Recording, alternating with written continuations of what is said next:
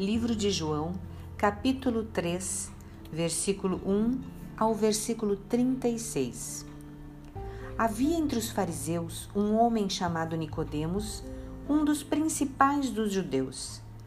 Este, de noite, foi ter com Jesus e lhe disse: Rabi, sabemos que és mestre vindo da parte de Deus, porque ninguém pode fazer estes sinais que tu fazes se Deus não estiver com ele.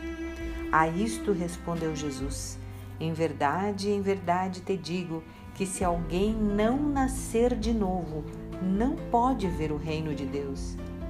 Perguntou-lhe Nicodemos: Como pode um homem nascer sendo velho? Pode porventura voltar ao ventre materno e nascer segunda vez? Respondeu Jesus: Em verdade, em verdade te digo: quem não nascer da água e do espírito não pode entrar no reino de Deus. O que é nascido da carne é carne, e o que é nascido do espírito é espírito. Não te admires de eu te dizer: importa-vos nascer de novo. O vento sopra onde quer, ouves a sua voz mas não sabes de onde vem, nem para onde vai. Assim é todo o que é nascido do Espírito. Então lhe perguntou Nicodemos: Como pode suceder isto? Acudiu Jesus: Tu és mestre em Israel e não compreendes estas coisas? Em verdade, em verdade te digo que nós dizemos o que sabemos e testificamos o que temos visto. Contudo, não aceitais o nosso testemunho. Se tratando de coisas terrenas, não me credes. Como crereis se vos falar das celestiais? Ora, ninguém subiu ao céu, senão aquele que de lá desceu, a saber, o Filho do Homem, que está no céu. E do modo por que Moisés levantou a serpente no deserto, assim importa que o Filho do Homem seja levantado, para que todo o que nele crê tenha a vida eterna. Porque Deus amou ao mundo de tal maneira que deu seu Filho unigênito, para que todo o que nele crê não pereça, mas tenha a vida eterna. Porquanto Deus enviou o seu Filho ao mundo, não para que julgasse o mundo, mas para que o mundo fosse salvo por ele. Quem nele crê não é julgado. O que não crê já está julgado, porquanto não crê no nome do unigênito Filho de Deus. O julgamento é este: que a luz veio ao mundo e os homens amaram mais as trevas do que a luz, porque as suas obras eram más. Pois todo aquele que pratica o mal aborrece a luz e não se chega para a luz, a fim de não serem arguidas as suas obras.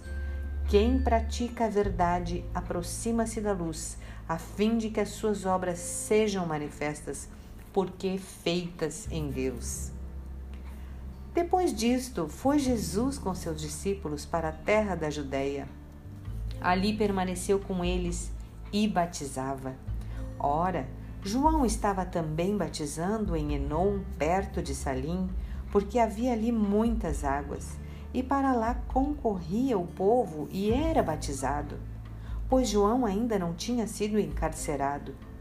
Ora, entre os discípulos de João e um judeu suscitou-se uma contenda com respeito à purificação.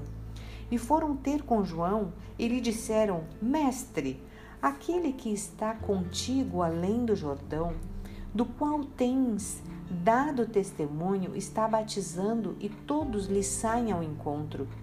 Respondeu João: O homem não pode receber coisa alguma se do céu não lhe for dada.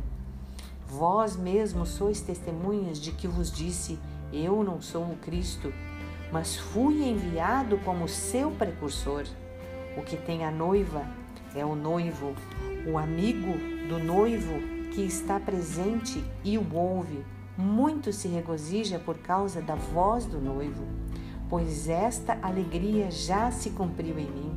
Convém que ele cresça e que eu diminua. Quem vem das alturas certamente está acima de todos. Quem vem da terra é terreno e fala da terra. Quem veio do céu está acima de todos e testifica o que tem visto e ouvido. Contudo, ninguém aceita o seu testemunho. Quem, todavia, lhe aceita o testemunho, por sua vez certifica que Deus é verdadeiro.